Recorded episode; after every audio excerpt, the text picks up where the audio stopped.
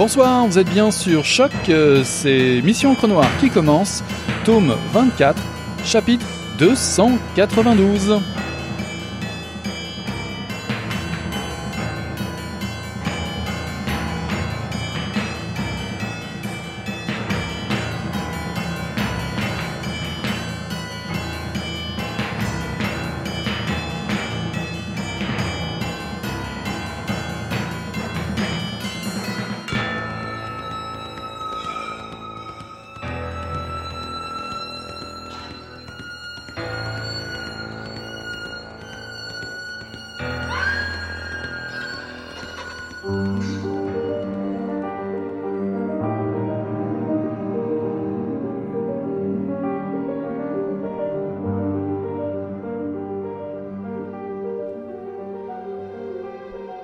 C'était de Tommy qu'elle venait de rêver.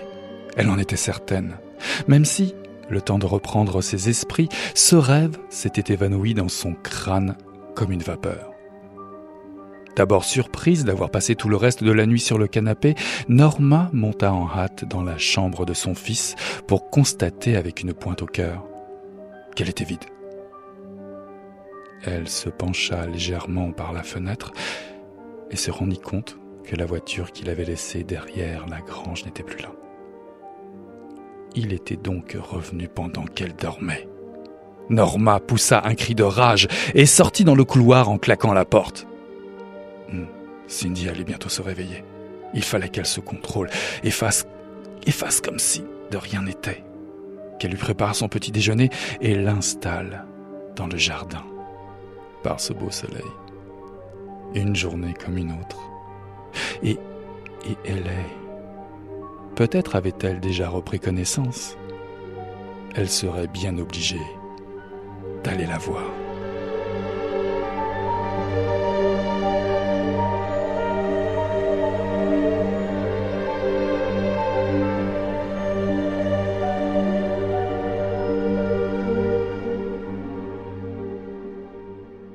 Ceci est un extrait d'Elena de Jérémy Fell paru en 2018 aux éditions Rivage. Lou y es-tu? demande le chaperon rouge. Il faut vous attendre à descendre dans les méandres de vos peurs les plus profondes à la lecture de Elena. Trois ans après l'excellent Les loups à leur porte, Jérémy Feld, d'origine française, né à Rouen, nous ramène vers une Amérique qu'il affectionne, celle de Faulkner, Stephen King et James Elroy. Tout commence par de mauvais choix. LA sillonne les routes du Kansas en route vers un championnat de golf qui devrait lui offrir une carrière en or et une vie rêvée puisqu'elle a remporté l'US Kid Golf Cup à 10 ans. Sous le ciel bleu du Kansas, sa Chevrolet de collection tombe en panne. Affolée à l'idée de mettre sa vie en danger, sa mère est morte dans un accident de voiture de retour d'un entretien à Oklahoma City sous une pluie battante de novembre. Elle accepte l'aide miraculeuse de Norma Hewitt au lieu de celle d'un fermier miraculeuse, vraiment.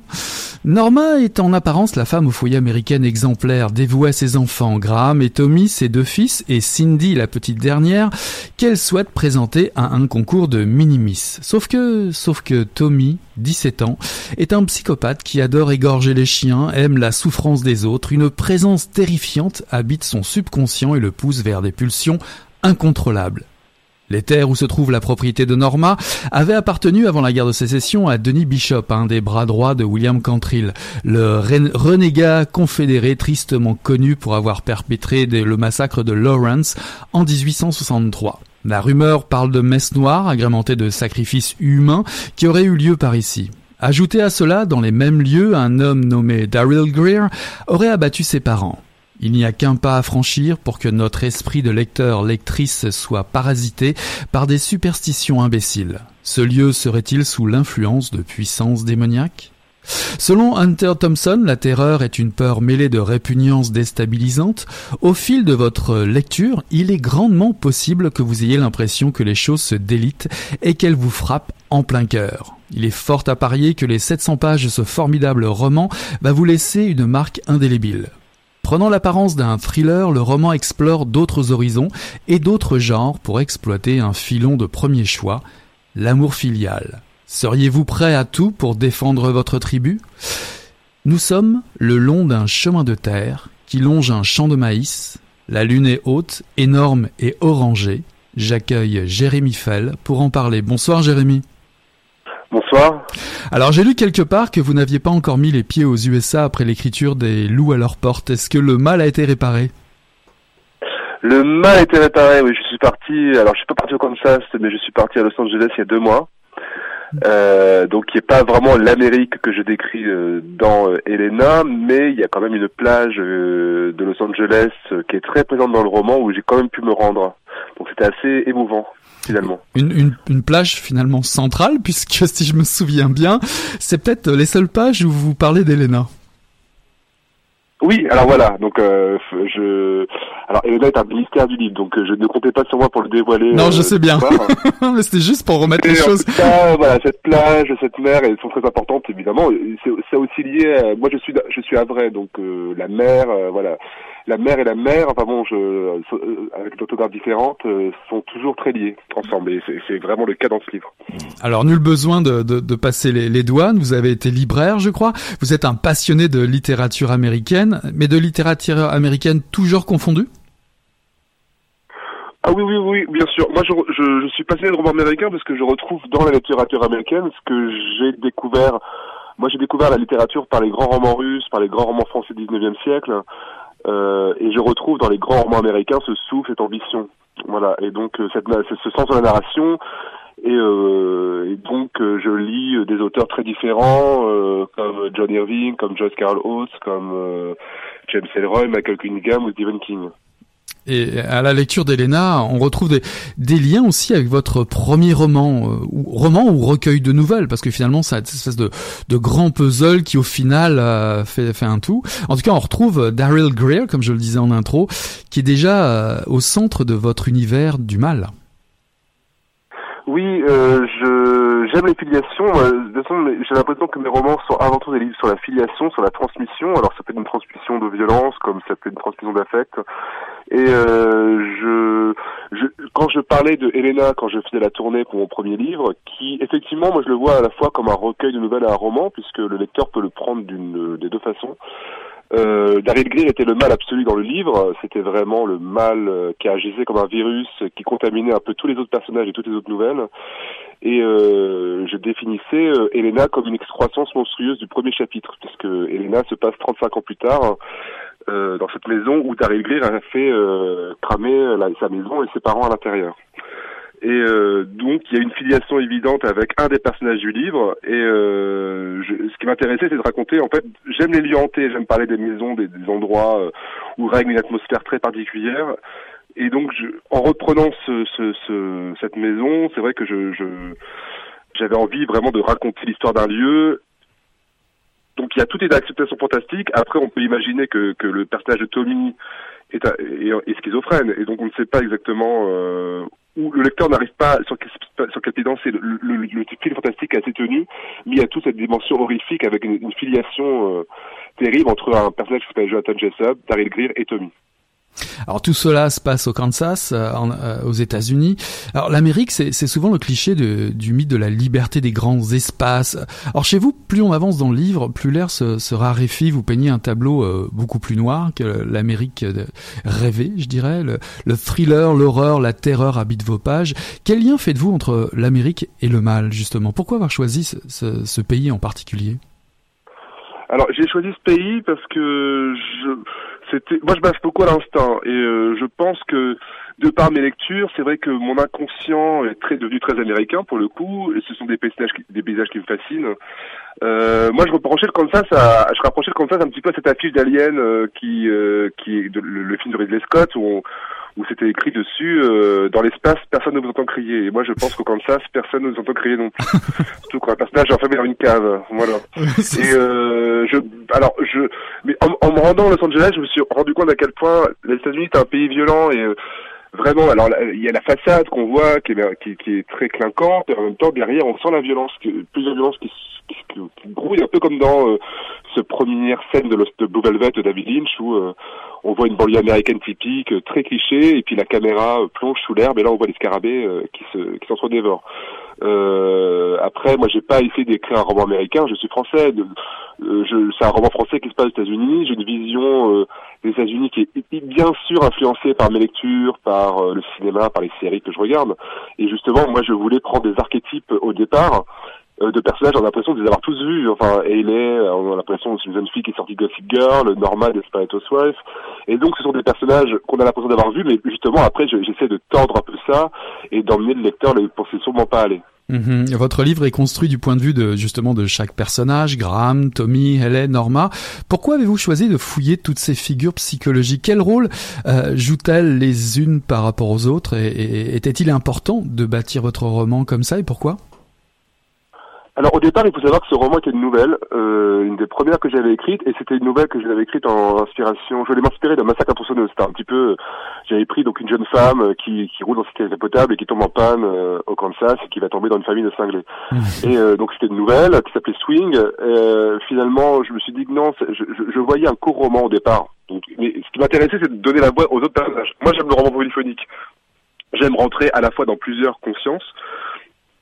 Et, euh, et du coup, en fait, dans cette, dans cette nouvelle, on suivait Ellie, et euh, c'est vrai que les personnages qui m'intéressaient le plus, c'était plutôt Norma, Tommy, et donc je me suis dit, bah, moi, si j'écris un roman, je vais écrire un roman à quatre voix, où je vais rentrer dans la tête des autres personnages. Je veux, je, je veux raconter une même histoire, à peu près, qui, qui serait vue selon quatre points de vue, quatre points de vue très différents, et que le lecteur n'arrive pas enfin, je, je, les, personnages euh, ne sont pas des monstres, ils, ils, commettent tous des actes monstrueux, contrairement à Daryl qui est un monstre absolu mhm. dans le premier roman. Là, ce sont des personnages qui reste très humain et le but était que le lecteur ait de l'empathie pour tous finalement et qu'il n'arrive pas à se dire, enfin, de, à rejeter complètement les actes d'un personnage et que malgré tout, il y a des scènes où il y a clairement un prédateur et une victime. En même temps, ce prédateur-là peut devenir une victime et, l'inverse. On se rend compte progressivement que les, les, choses ne sont pas si noires ou blanches et euh, que tous les personnages sont chacun pris dans un piège dans lequel ils essaient de sortir malheureusement, ils ne, je ne leur laisse pas le, le choix et la chance d'en sortir puisqu'ils sont tous pris dans une spirale. Et euh, l'important, c'est c'est même plus leur euh, leur intellect qui passe, c'est leur c'est leur c'est leur euh, leur trip. Norma est un personnage qui euh, ne peut même plus réfléchir, qui est prise dans Enfin, c'est le, c'est une espèce de loup qui se réveille et qui va euh, tout faire pour protéger effectivement euh, ses enfants, se protéger elle-même. Et euh, je, par exemple, avec le, la mère, la, le personnage de mère, parce que le personnage de mère est très important dans ce livre, bien bah sûr, bah oui, central. Chaque mère, euh, j'ai l'impression, se de, peut se demander, mais moi, qu'est-ce que j'aurais pu faire à la place de Norma et, on, on a même chaque ouais. personnage. Ouais, on a même l'impression qu'au cœur de votre livre, euh, chaque personnage porte un, un, lourd secret. Même, je dirais, au cœur de votre livre, c'est l'histoire de, de l'héritage. Chacun, finalement, peut avoir un héritage bancal. Je dirais que l'histoire, c'est de découvrir, euh, d'essayer de découvrir ce qu'il y a dans cet héritage selon selon les personnages, à ses risques et périls.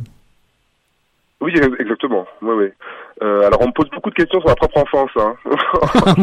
oui, Après forcément. Livre, euh, comment se passe euh, Voilà. Alors comme je dis des livres à ma mère, euh, en fait, j'avais, je voulais dédier le, mon premier roman à ma mère, mais comme le personnage de Daryl tue ses parents dans dans sa maison, en les incendiant la maison, je me dis que ma mère forcément le prendrait pas forcément bien, donc j'ai préféré lui dédier celui-là.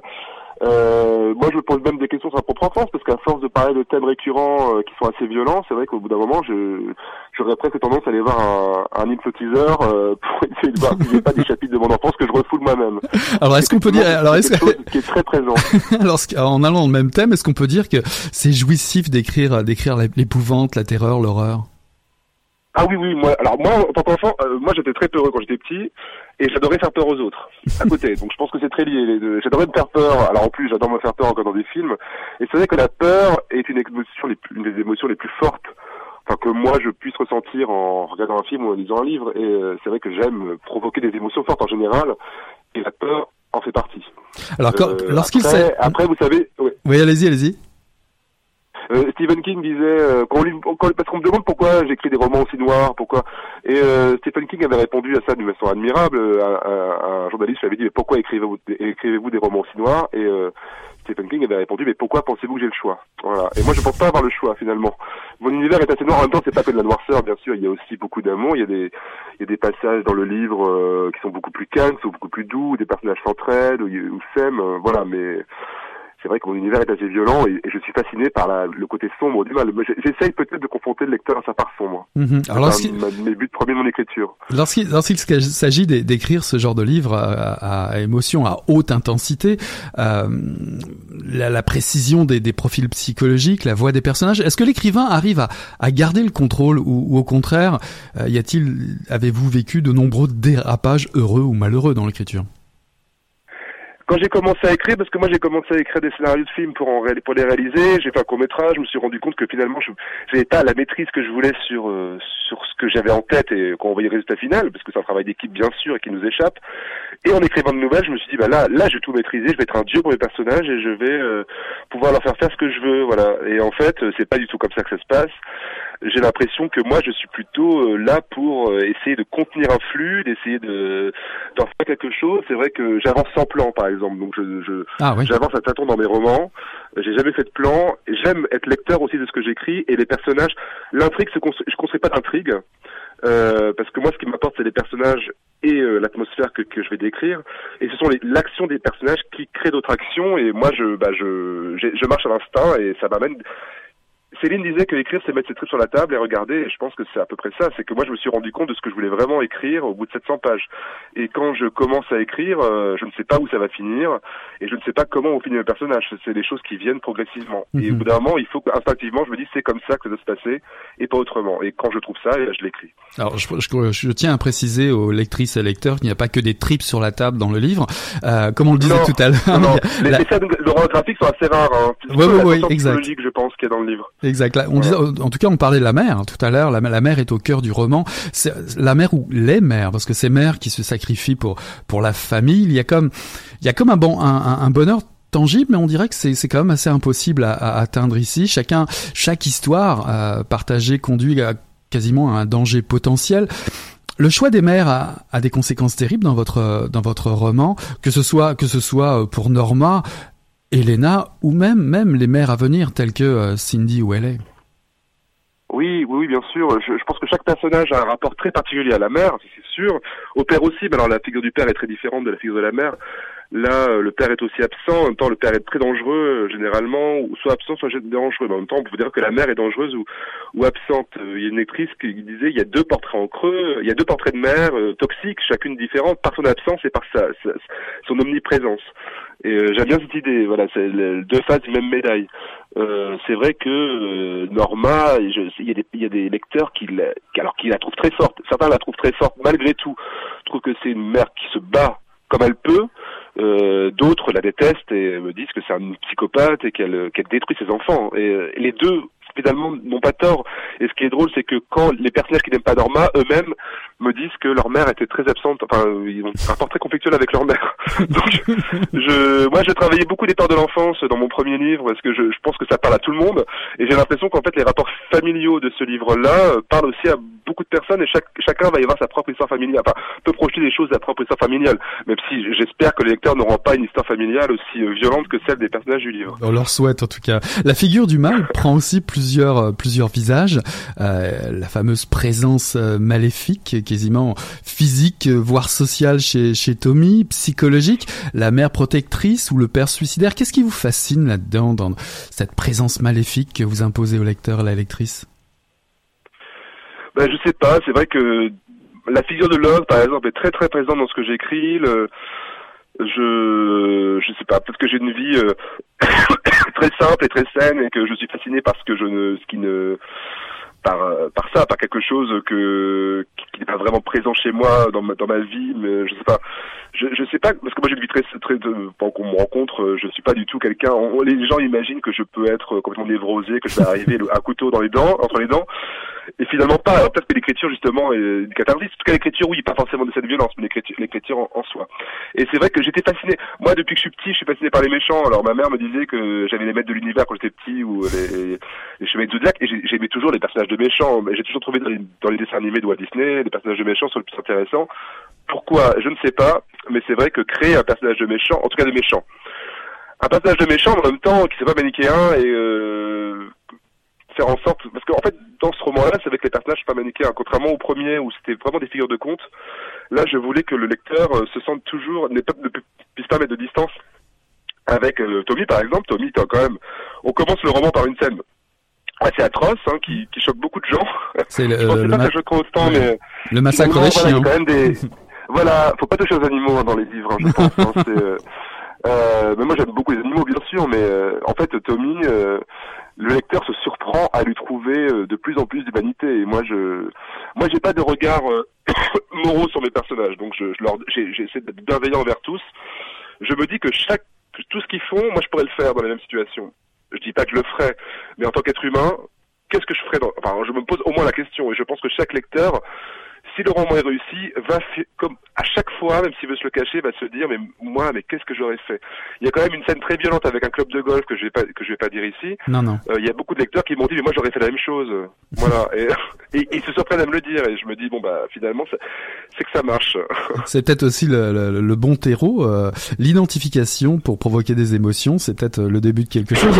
En, en tout cas, je, je le disais déjà même aussi en, en introduction, on, on, nous sommes aux frontières de plusieurs genres, le thriller, le l'horreur, le roman psychologique, le roman noir rural même, euh, ce qui revient euh, déjà sur euh, votre premier roman. Et ce qui revient aussi, c'est une menace qui, plane, ce fameux mal qui est omniprésent.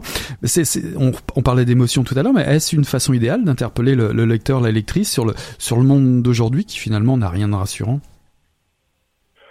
Ah oui, moi je pense que je parle de choses. Enfin, il y a beaucoup de lecteurs qui me disent que la viol... ils sont pas choqués par la violence de Mélie parce qu'ils disent une, une violence qu'on voit partout.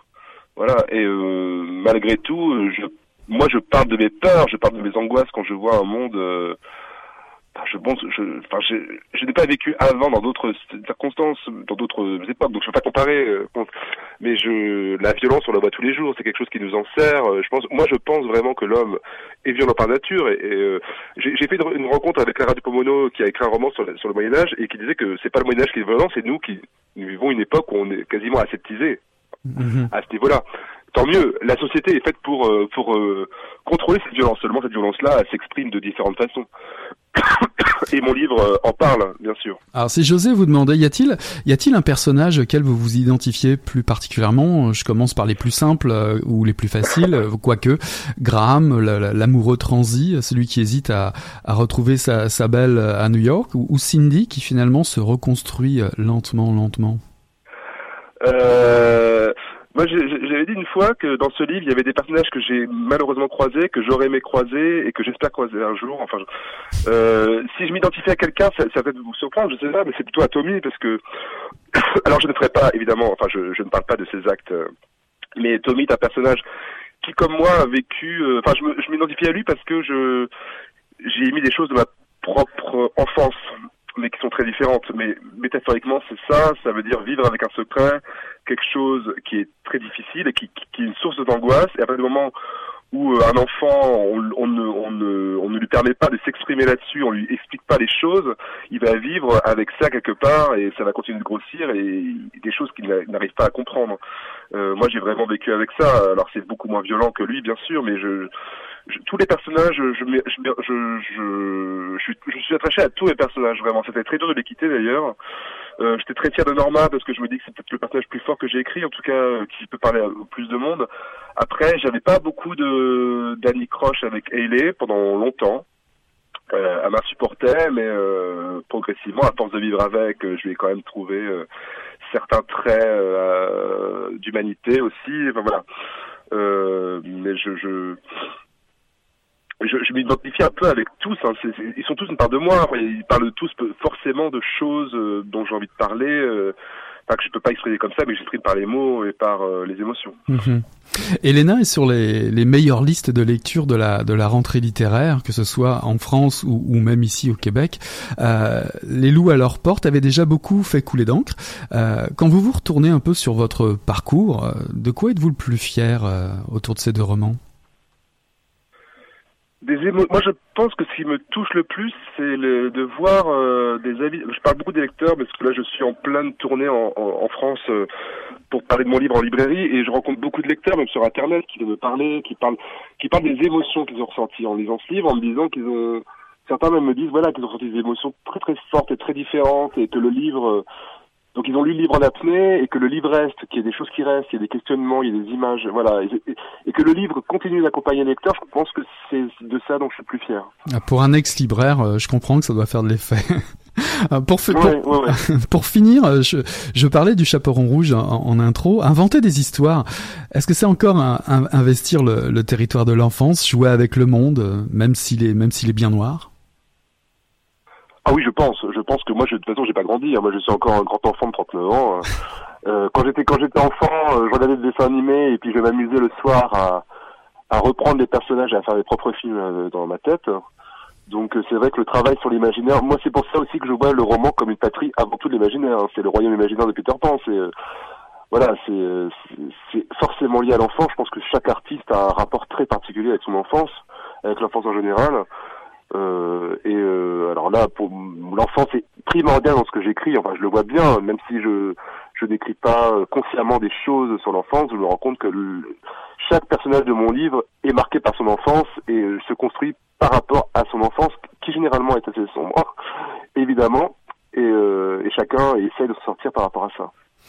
On laissera les lectrices et lecteurs euh, juger euh, par eux-mêmes. Elena de Jérémy Fell, qui est paru en 2018 aux éditions Rivage. Merci beaucoup, Jérémy, d'avoir été notre invité. C'est moi qui vous remercie. Merci, à bientôt.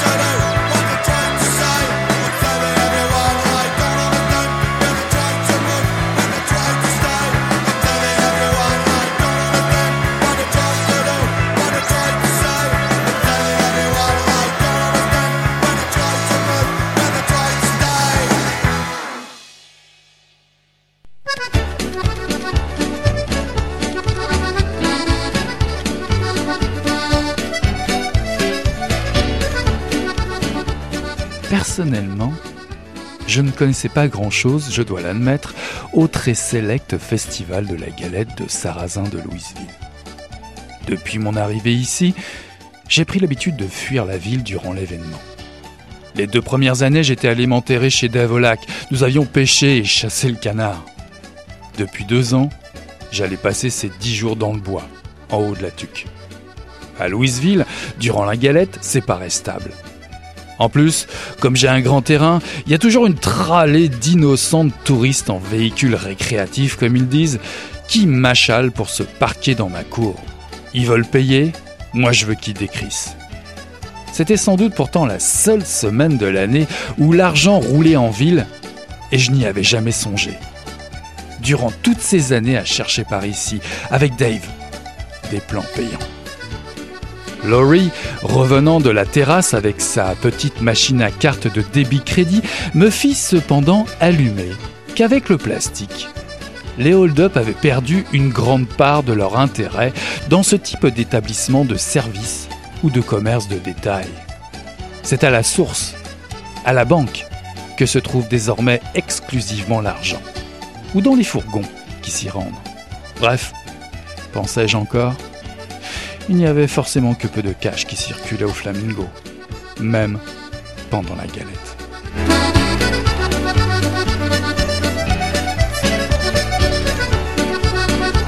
Ceci est un extrait de la Danse de l'ours de Patrice Lessard, paru en 2018 aux éditions Héliotrope, collection noire. Au printemps 2015 paraît Excellence Poulet, qui lance la collection noire des éditions Héliotrope. Après être passé par une trilogie lisboète, Le Sermon aux poissons, Nina et L'enterrement des sardines, Patrice Lessard ramène son personnage Gilles Papillon à Montréal puis situe son cinquième roman dans sa ville natale, à Louisville en Mauricie. La danse de l'ours est de nouveau campée à Louisville, capitale de la galette aux Sarrasins, lors de son fameux festival. Un événement qui prend une place particulière ici alors qu'un trio d'amis composé de Dave, Blanche et Patrick décide d'en tirer un profit, comment dire, hmm, pas tout à fait licite. Patrick se planque. Il a participé au braquage d'un fourgon blindé avec une guingue et la bénédiction de la mafia italienne. Ayant empoché plus que sa part dans l'affaire, il est obligé de fuir et se taire du côté de la rue Sainte-Dorothée à Louisville, dans l'appartement d'un vieux bonhomme qui aime les chats et sent la vieille clope. Il retrouve ses marques rapidement. Les vieux bars, dont le Château Louise, qui est devenu un bar à poudre, un endroit où le trouble n'est jamais loin. C'est aussi le lieu de sa rencontre avec Dave et Blanche. Des magouas, tous les deux. Lui, six pieds trois, des épaules larges et carrées. Un ours à taille XXL. Blanche travaillait déjà au Flamingo à cette époque, à un autre bar. Elle qui est sans mêler, un mélange de magouaise et autre chose exotique. En algonquin, magua signifie ours. Les magua sont le clan de l'ours des Amérindiens, les premiers habitants, considérés aujourd'hui comme des BS, des assistés par les Wampi, les Blancs. Comment et pourquoi le trio séqueur sans arrêt, à force de jalousie et de vieilles querelles, décide de braquer le Flamingo durant le festival de la galette? Tirons-nous une bûche, avisons les gars qui jouent à la table de poule, une Molsonex à température, nous sommes au Flamingo et nous accueillons Patrice Lessard. Bonsoir Patrice. Bonsoir. Louisville et son festival de la galette sont au menu ce soir. Alors si, si mes informations sont bonnes, il se déroule bientôt ce fameux festival. Il se déroule présentement. pour un gars qui aime ça, enfin ça on va on va y revenir, c'est vraiment intéressant comme annonce. Et en plus pour un breton comme comme moi, la, galette de Sarrazin c'est un must. Hein. La galette saucisse rennaise en Bretagne c'est une référence. ouais ouais ben elle, est plus fine en Bretagne qu'à Louisville. Ah bah ça ça je peux pas dire, j'ai pas testé, j'irai pas j'irai pas dans ce coin-là de la discussion. De de retour au centre-ville de, de, de Louisville pour pour un polar qui rappelle bah qui rappelle les lieux de cinéma royal. Est-ce une suite? Euh, je dirais pas que c'est une suite, mais c'est des, romans qui sont qui sont conjoints en quelque sorte. C'est-à-dire que je les ai écrits euh, coup sur coup, exactement à la même époque. Euh, en fait, en fait, ce qui s'est passé, c'est que, comme vous l'expliquiez tout à l'heure, euh, le personnage de, Patrick, qui est en fait le narrateur de, de la danse de l'ours, est un personnage qui n'est pas né à Louisville. Donc j'ai comme en fait le premier des deux romans que j'ai écrit, c'est La danse de l'ours. Puis j'avais très envie de parler de, mes souvenirs du, cinéma de mon enfance et de mon adolescence qui s'appelait le cinéma royal. Mais euh, c'était absurde de, de, mettre ces souvenirs-là dans la tête de Patrick, étant donné qu'il n'était pas originaire de Louisville. Donc après avoir, euh, je dirais pas terminé, mais, mais fait euh, ce qui ressemblait au premier jet de la danse de l'ours, je me suis mis à, raconter une histoire sur mes souvenirs du cinéma royal, puis à terme, c'est devenu c'est devenu le roman Cinéma Royal. Je, me suis demandé à un moment si j'allais pas tenter de faire des, des, petites allusions de l'un à l'autre, mais c'est assez léger en fait. Euh, c'est-à-dire qu'outre euh, pardon, outre l'incendie du de, de, certains de certains commerces euh, louisvillois qui, qui qui figurent dans les deux romans, j'ai j'ai finalement pris la décision d'en faire deux romans complètement indépendants. Donc c'est pas l'un n'est pas la suite de l'autre. Hum, hum, Alors j'en parlais en introduction, il y a la trilogie euh, Lisboète, vous ramenez euh, des personnages à Montréal. Qu'est-ce qui vous a donné envie de je dirais de d'écrire sur euh, Louisville, enfin entre entre les deux romans, entre Cinéma Royal et, La Danse de l'ours? Qu'est-ce qui vous a donné envie de rester sur les lieux du crime? Ben, ben en fait, comme je vous le disais au départ, en fait, en fait, ce qui a fait que j'ai écrit deux romans, c'est cette espèce de, de, de, petite frustration que j'éprouvais à ne pas pouvoir parler du cinéma royal dans la danse de l'ours. Mm-hmm. euh, donc, c'est ce qui m'a donné l'idée d'écrire le deuxième, ce qui m'a envoyé à Louisville, si je puis dire, euh, au départ. Euh, c'est mon éditrice, Olga Duhamel-Noilly, mon éditrice chez Heliotrope, qui me qui m'a dit un jour où on parlait d'un autre projet que, que j'avais en tête, qui, qui me dit mais euh, mais là j'ai l'impression que tu restes un peu dans tes dans tes plates-bandes. Euh, pourquoi tu vas pas pourquoi tu vas pas jouer ailleurs? Chaque fois que tu parles de ta ville natale, c'est coloré, c'est intéressant, tout ça. Pourquoi tu parles pas de Louisville? Puis au début c'était c'était une idée qui me déprimait terriblement. Euh, j'avais l'impression de, d'une espèce de retour en arrière, mais l'idée a germé dans, dans ma dans, dans mon esprit. Puis, euh, puis finalement, je, j'ai découvert plein de choses intéressantes. Euh, vous, vous parliez en introduction des, des Magua. Euh, on en reparlera peut-être plus tard, mais la, découverte de, de, de ces gens-là, des, amis que je me suis fait dans cette communauté-là, m'ont, m'ont, à certains égards réconcilié avec avec ma ville natale finalement, envers laquelle j'entretiens une, une relation de type amour-haine finalement. justement, justement, je voulais y revenir à, ce sujet-là, puisque finalement vous aviez envie de parler de cinéma royal. Euh, le lien est facile. Avez-vous tellement envie de nous parler du festival de, la galette? Parce que finalement, à vous lire, euh, lorsque vous évoquez, bah, vous évoquez les Magua, mais lorsque vous évoquez euh, le, festival en lui-même, êtes-vous dans la même situation que Patrick Avez-vous envie de déserter la place dès que possible?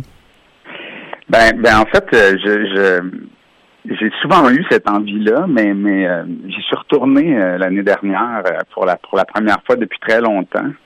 C'est c'est curieux parce que parce que bon, je, je, veux dire, je veux pas faire de génération de, généralisation stupide, mais le festival de la galette de Sarrazin à Louisville, c'est un moment important de, de l'année. Je pense que c'est quelque chose qui qui qui est à peu près, ben, je pense que les, les Louisvillois sont, conscients de l'importance économique que ça peut avoir euh, pour, le, pour leur ville, puis aussi que c'est un, des moments de l'année où on peut se divertir à Louisville, ce qui est pas si évident que ça parce que Louisville c'est une ville qui est, sinistrée, c'est une région en fait qui est, sinistrée économiquement.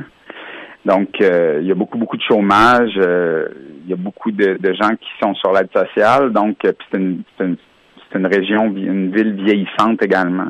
et c'est là, et c'est là que vous intervenez parce qu'on reconnaît aussi au polar une, une dimension d'analyse de, de, ben certains travers de la société, de critique sociale. Puis votre regard là-dessus euh, n'est pas vraiment tendre. On parle de cow-boy satiné. J'ai du mal à vous imaginer en cow-boy satiné. ouais, non, moi je me déguise pas. la fête que je déteste le plus, c'est l'Halloween. C'est impossible pour moi en tout cas, même les, les, fermiers malpropres, les, les gens qui parlent fort, qui se saoulent au caribou, euh, au rythme d'un répertoire de musique assez désuet, le bingo, la reine du village, enfin tout y passe.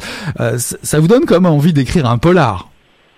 Ouais, ben ben, c'est-à-dire que c'est sûr que c'est des, des éléments. Moi, moi, dans la, cette cette critique sociale-là, qui, parce que pour moi, Louisville, c'est un peu une espèce de, de, cas particulier ou de microcosme du Québec, c'est-à-dire que moi, dans, dans mon esprit, en tant qu'auteur, j'ai une espèce de, de, de, devoir de critique dans le fond. Euh, j'ai pas nécessairement envie de, de flatter le, Québécois dans le dos. Mm-hmm.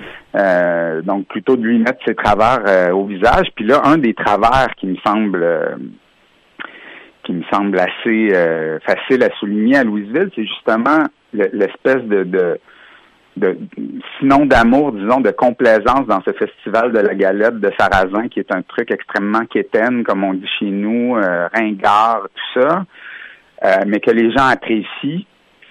Et, et en parallèle, ben, il y, a une, y a une communauté euh, métisse, euh, les Magua, qui vit dans cette région-là, puis qui a été ostracisée depuis toujours, qu'on mhm. ne veut pas reconnaître comme communauté Magua, qu'on qu'on considère, bon, moins aujourd'hui que ça a déjà été le cas, mais encore aujourd'hui, comme comme des comme des dégénérés, comme des comme des comme vous disiez tout à l'heure, des crottés ou des BS et tout ça. Alors que ouais, vous, attirez notre attention sur sur cette tribu, mais cette tribu qui, qui découle euh, des, des, des Algonquins. Euh, c'est quoi être c'est quoi être magua Même on les trouve, vous le précisez dans votre roman, on va pas tout dévoiler, mais on les trouve du côté de Pointe du Lac, qui est un endroit qui est en fait le lieu de, de résidence de Dave, d'un de vos personnages. Mais bon, déjà Dave et magua, c'est quoi être un magua ben, en, fait, les, les Magua, euh, ils habitaient à l'origine, ben, c'est-à-dire les Algonquins. Euh, les, les Magua, c'est une espèce de, de, sous euh, de sous-catégorie de, de, la nation algonquine,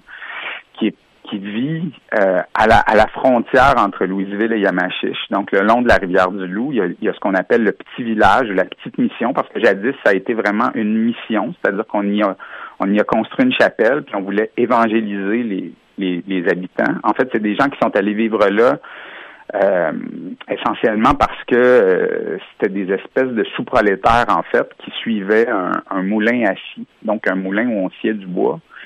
Et ils étaient les seuls êtres humains à vouloir travailler dans cet endroit-là parce que c'était extrêmement dangereux, que c'était mal payé. Ce qui va évidemment à l'encontre de la de la réputation de paresseux qu'on leur donne.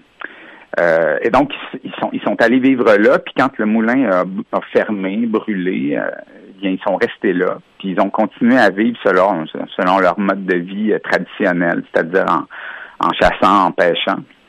D'ailleurs, d'ailleurs, la critique, la critique parle dans, enfin, traverse le langage, parce que faire son magua ou être un magua est, par, est passé dans le langage populaire. Oui, Exactement, c'est passé dans le langage comme populaire comme une insulte. C'est comme traiter quelqu'un de connard finalement. Ah oui. Donc, euh, oui, oui, c'est une insulte violente qui est, qui est tout à fait euh, couramment employée par les par les gens de la région, sans sans pour, dans la vaste majorité des cas, sans avoir la notion de ce que c'est vraiment qu'un magua. En fait, la raison pour laquelle on c'est devenu une insulte, c'est que leur mode de vie est radicalement différent des, de, de, de ceux des agriculteurs qui les entouraient. Donc, ils vivaient dans, dans des champs, mais ils ne cultivaient pas les champs, donc ils étaient considérés comme des paresseux. C'est des gens qui, comme, comme, comme beaucoup d'Amérindiens, comme beaucoup de nations amérindiennes, n'ont pas le sens de, de, la propriété que peuvent avoir les Blancs. Donc, c'est des gens qui font peu attention à leur apparence, à l'apparence de leur maison. Donc, ils ont l'air de gens qui, qui, qui ne se respectent pas, mais c'est pas ça du tout, bien évidemment, au contraire. Euh, donc, donc c'est ça, c'est une, c'est une question de perception en l'occurrence. Et puis, euh, puis donc être magua, ben c'était vivre euh, selon donc vivre ce mode de vie ancestral, c'est-à-dire qu'ils habitaient le long de la rivière du Loup, ils pêchaient sur la rivière du Loup, ils allaient jusqu'au lac Saint-Pierre.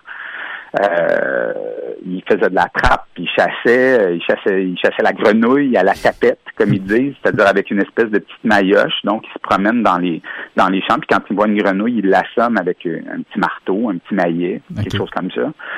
Euh, et, mais ils n'ont pas de, ils n'ont pas les droits qu'ont les nations amérindiennes euh, reconnues parce qu'en fait, ce sont des Indiens non inscrits, donc ils n'ont pas, euh, alors, ils se font souvent arrêter pour braconnage, des, choses comme ça, pour parce qu'ils braconnent la grenouille, figurez-vous.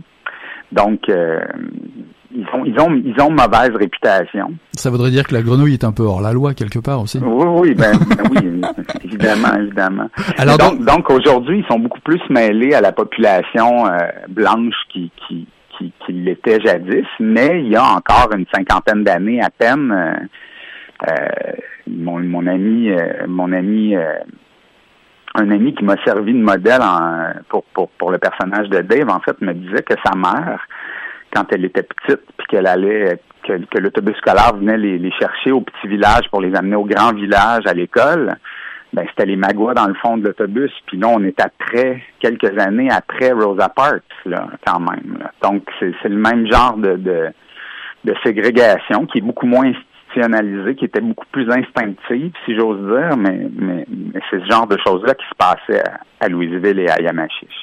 Alors, pour compléter un peu l'accroche pour les lecteurs et lectrices euh, vers la lecture de, ce très très bon polar, euh, La danse de l'ours, on, on y a mis euh, le festival de la galette, on imagine que la lecture va être très intéressante euh, pour le découvrir sous votre plume. On y a mis les Magua avec une grande partie de l'histoire dont vous venez nous parler.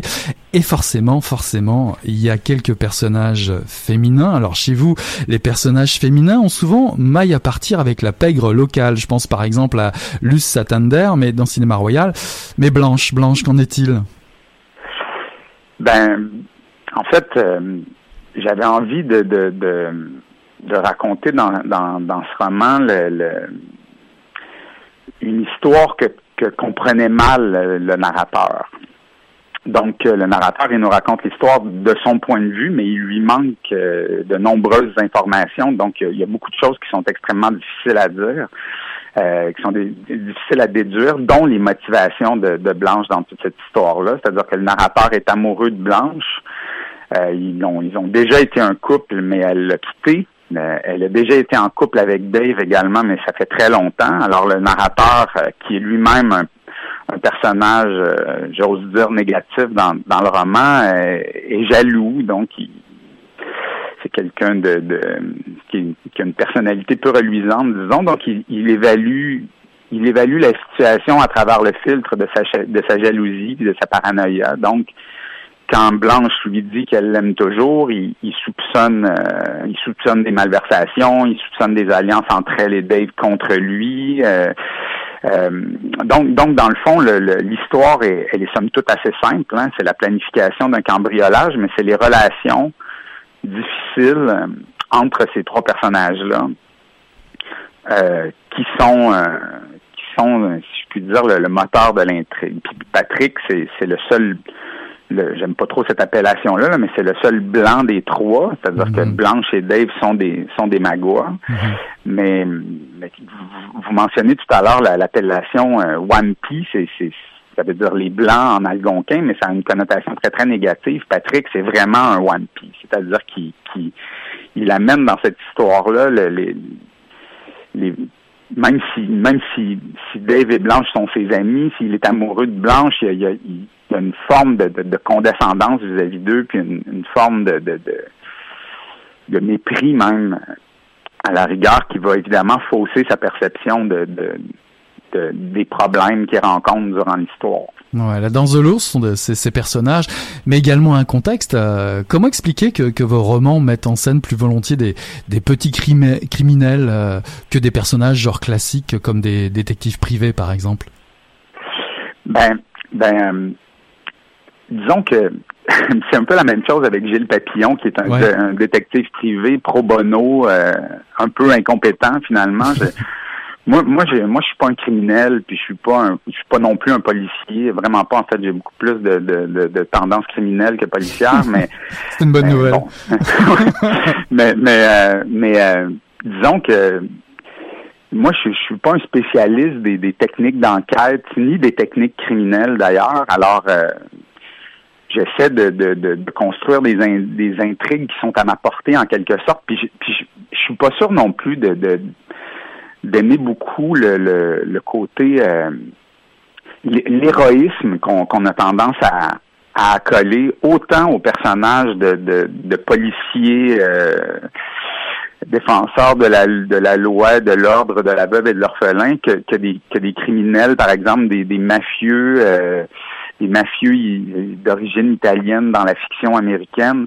C'est pas ces c'est pas ces, c'est pas ces personnages plus grands que nature là qui m'intéressent. C'est plutôt les, les petits pecnos finalement. Mm-hmm. Je, trouve qu'il y a beaucoup plus à faire avec ça. Il y a, il y a, il y a une espèce de, de, de côté humoristique également qui dont j'ai dont j'ai beaucoup de mal à me détacher. J'avais vraiment l'impression que que La danse de l'ours était, était mon roman le moins drôle, mais il y a des gens qui m'ont un peu détrompé à cet égard-là. Euh, Je vous détrompe, oui. c'est ben, ça. Donc, ça, ça, se fait un peu par devers moi. Il y, a des, il, y a des, il y a des trucs, il y a des trucs pour moi, je sais pas d'où ça vient, mais mais trouver des noms de, de, de personnages, c'est quelque chose qui me fait qui me fait immensément rire. Il y a des noms qui me font rire. Je veux dire, Sylvain, ça me fait rire. Bon. je vais, je vais peut-être vous aider, je vais peut-être vous donner une piste parce que finalement, quand on lit euh, Patrice Lessard, il y a, y a aussi tout un style. Vous jouez beaucoup quand même un peu avec le genre, le genre polar. Évidemment, vous n'avez pas les héros, mais euh, le genre vous, peut peut-être un peu vous gêner, donc on le tronque un petit peu. Je prends par exemple l'univers du Flamingo à Louisville. Euh, ça ressemble un petit peu, un petit peu une ville digne d'un western. Si on va à Louisville, on va peut-être pas reconnaître euh, le Louisville de, de votre roman. vous, d'ailleurs, vous qualifiez la salle des coffres du, du, bar du Flamingo. C'est, enfin la description, c'est digne d'un d'un Far West. Et puis pour en rajouter un petit peu plus, ce que j'ai trouvé très drôle, qui m'a fait rire tout de suite, c'est vous utilisez tellement le subjonctif de l'imparfait sur plusieurs paragraphes, des tournures de phrases qui sont pas du tout communes euh, au genre polar. Tout ça, ça fait quand même tous ces effets de style. Euh, on sent que vous prenez quand même de la distance avec le genre. Ben en fait, en fait, en écrivant Cinéma Royal, euh, pas, Cinéma Royal, pardon, La Danse de l'ours, je moi, j'aime beaucoup ce qu'on appelle peut-être euh, un peu abusivement le, polar blanc euh, que, que, pratiquent certains auteurs de, chez Minuit. Par exemple, je cite euh, je cite Tanguy Viel en, exergue, qui est un qui est un auteur que j'admire au plus haut point.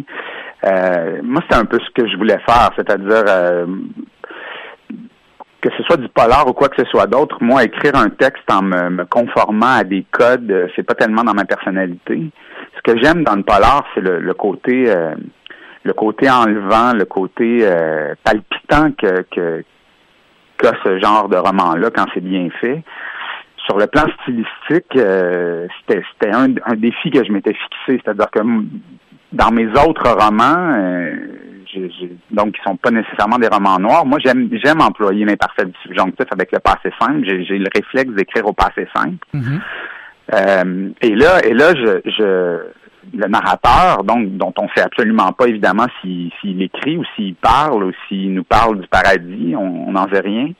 Mais mais euh, lui évidemment dans sa vie de tous les jours, il va pas il va pas s'exprimer comme euh, il va pas s'exprimer en employant les parfaits du subjonctif puis en employant le langage châti qu'il emploie dans sa narration. Oui. Puis donc ce que ce que je souhaitais faire, c'était justement faire cohabiter ces ces deux niveaux de langue là. Donc puis, même dans même dans la narration, il y a, il y a, il y a du parler populaire, mais qui, passe quand même à travers le, passé simple et l'imparfait du subjonctif. Fait que ça, c'était c'était la c'était la le, défi stylistique à travers la voix narrative que je que, je m'étais que je m'étais euh, donné que je m'étais donné. Mm-hmm. Pour ce qui est des histoires de cowboys, ben ça, ça s'est fait un peu naturellement, probablement au détour d'une métaphore ou quelque chose comme ça. Mais là, évidemment, je suis en train de parler de, de je suis en train de parler d'Indiens à Louisville. Alors là, évidemment, les cowboys arrivent là-dedans. Puis en fait, en fait, je me souviens que la métaphore, justement, c'est que c'est que le fameux festival de la Galette, en principe, c'est un festival folklorique, c'est un festival d'antan. Euh, donc un antan évidemment complètement fabulé euh, et, et, et, ahistorique, ahistorique, mais mais euh, pour une raison que j'ignore, il y a, y a, le y a la fascination pour le country puis le western qui, qui s'immisce là-dedans. Vous savez que pas tellement loin de Louisville, il y a le il y a l'immense festival de Saint-Tite ben qui a ben lieu à chaque année, qui est un festival western avec des rodéos, des trucs comme ça. Ce sont des choses qui ont jamais qui ont aucune existence historique au Québec, mais qui pourtant ont, la faveur populaire. Puis à Louisville, alors que les gens se, se, se déguisent plutôt en vieux notaire ou en vieux curé ou en vieux fermier malpropre, comme j'expliquais tout à l'heure, il y a, il y a des cowboys qui arrivent là-dedans quand même. Euh, euh, donc, euh, donc là, le, le, ramener les ramener les cowboys dans une histoire d'Indien, ça me semblait, ça me semblait tomber un peu sous le sens. C'est sûr. Si vous aviez ramené une corrida, j'aurais été encore plus surpris. Ça m'aurait peut-être fait ben, dans le dans le prochain. Ah, en tout cas, moi, en tout cas, en, auteur américain que je vous verrais bien lire, je vous verrais bien lire Donald Westlake, par exemple. Ça, oui, oui, j'aime beaucoup Donald ah, Westlake en fait. L'humour de Donald Westlake. C'est clair.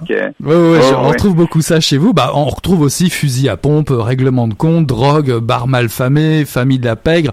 On est, il y a un petit côté d'Achille Lametz, on sent justement le détective triomphant là, c'est c'est clair. Mais euh, mais je me dis finalement, bon, on n'est pas dans le dans le polar euh, justicier héros vengeur, mais on est peut-être un petit peu plus tôt dans l'époque. Euh, je prends la caisse et je me tire.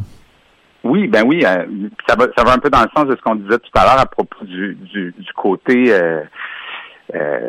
anti-héroïque de, de mes personnages dans le fond. C'est-à-dire que de, de, toute façon, euh, encore là, hein, je veux dire, euh, j'invente rien. Vous, donc, vous me parlez d'auteurs qui que, que j'aime et qui m'ont influencé, mais euh, je pense que l'auteur de, de Polar là, qui, que, que j'aime le plus, c'est Jean-Patrick Manchette. Ah, bah Jean-Patrick Manchette en a, en a écrit des histoires de, de ce point de vue-là, du point de vue des criminels. Je parlais tout à l'heure de, de de Tanguy Viel dans l'absolue perfection du crime, dans, dans Insoupçonnable, c'est exactement la même chose. C'est des, c'est des criminels c'est des, des, des, des, criminels de peu d'envergure. Qui ont un sens social, on, même, presque. Pardon? Qui ont même un sens social, quasiment. Oui, oui, exactement. Oui, oui. Qui, qui, qui, qui nous montrent justement une, une, espèce de, de difficulté à, à, à vivre dans ce monde qui, qui comment dire, qui, qui, nous montre toute sa richesse, mais nous en exclut à la, au même moment. Est-ce qu'il y aurait un autre type de littérature de genre qui vous tenterait? Euh, ben, euh, comme je vous le disais un peu tout à l'heure, moi, les, les me, soumettre à des codes et tout ça, c'est pas trop dans mon caractère. Je, je, je suis allé chez, je suis allé vers le polar euh, naturellement, en fait. Euh, euh, Disons la, la science-fiction ou l'horreur, c'est des choses qui vous pour, pour mieux les ben, tordre évidemment, pour mieux les tordre.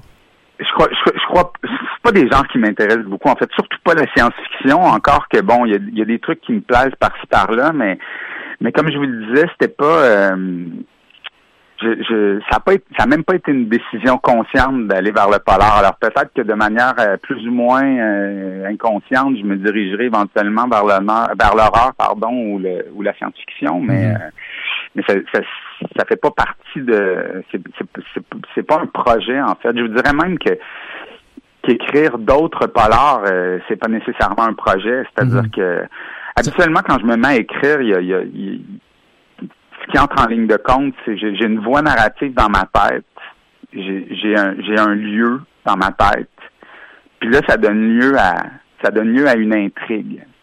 J'ai l'impression que l'intrigue, euh, le type d'intrigue, d'intrigue pardon, propre au polar me vient assez facilement depuis quelques années. Donc, je vous dirais qu'à la rigueur, j'aurais plutôt tendance à, aller vers À, sortir de mes plates-bandes qu'à y rester. Bah, J'aime pas trop les plates-bandes. Bah ouais, bah justement, justement, pour finir, euh, on sort d'une élection qui fait pencher le Québec bien à droite, euh, sale temps pour la culture sans doute, mais mais des lendemains qui chantent peut-être pour une littérature euh, plus insolente, plus noire. Vous voyez, vous risquez peut-être de rester dans le polar. Ben c'est tout à fait possible parce que je, en tout cas, disons que il y a, y a le, le, le, polar montre très souvent un, monde en, en déliquescence euh, dont les valeurs morales se perdent. J'ai l'impression que on y est plus que jamais, mais mais bon, c'est un, un, un, immense retour en arrière pour le Québec, me semble-t-il. J'ai l'impression que la CAQ, c'est l'Union nationale qui a été au pouvoir jusque jusqu'à la fin des années 70, puis qui était une espèce de, de, de régime euh, salazariste dans les limites de la démocratie canadienne. Bon, je sais pas, on va donner sa chance au coureur, mais, mais c'est sûr que ma, vision pessimiste du monde euh, se trouve euh, amplifiée, si cela est possible, depuis lundi. Ah bah c'est pour ça, c'est pour ça qu'on va conseiller aux lectrices et aux lecteurs de garder une main sur euh, votre roman ou vos romans à venir. En tout cas, La danse de l'ours de Patrick Lessard, paru en 2018 aux éditions Héliotrope dans la collection Noire. Merci infiniment d'avoir été notre invité ce soir, Patrice Lessard. Ben, merci à vous pour votre invitation. C'est toujours un plaisir. C'est un plaisir. Merci beaucoup. Au revoir. Et oui, c'est déjà la fin. Ce soir, j'ai eu le plaisir de recevoir Jérémy Fell pour présenter Elena, parue en 2018 aux éditions Rivage, ainsi que Patrice Lessard pour La danse de l'ours, parue en 2018 aux éditions Héliotrope dans la collection Noire. Voilà qui conclut Mission Encre Noire, le tome 24, chapitre 292. On tourne la page et on se dit à la semaine prochaine. Salut là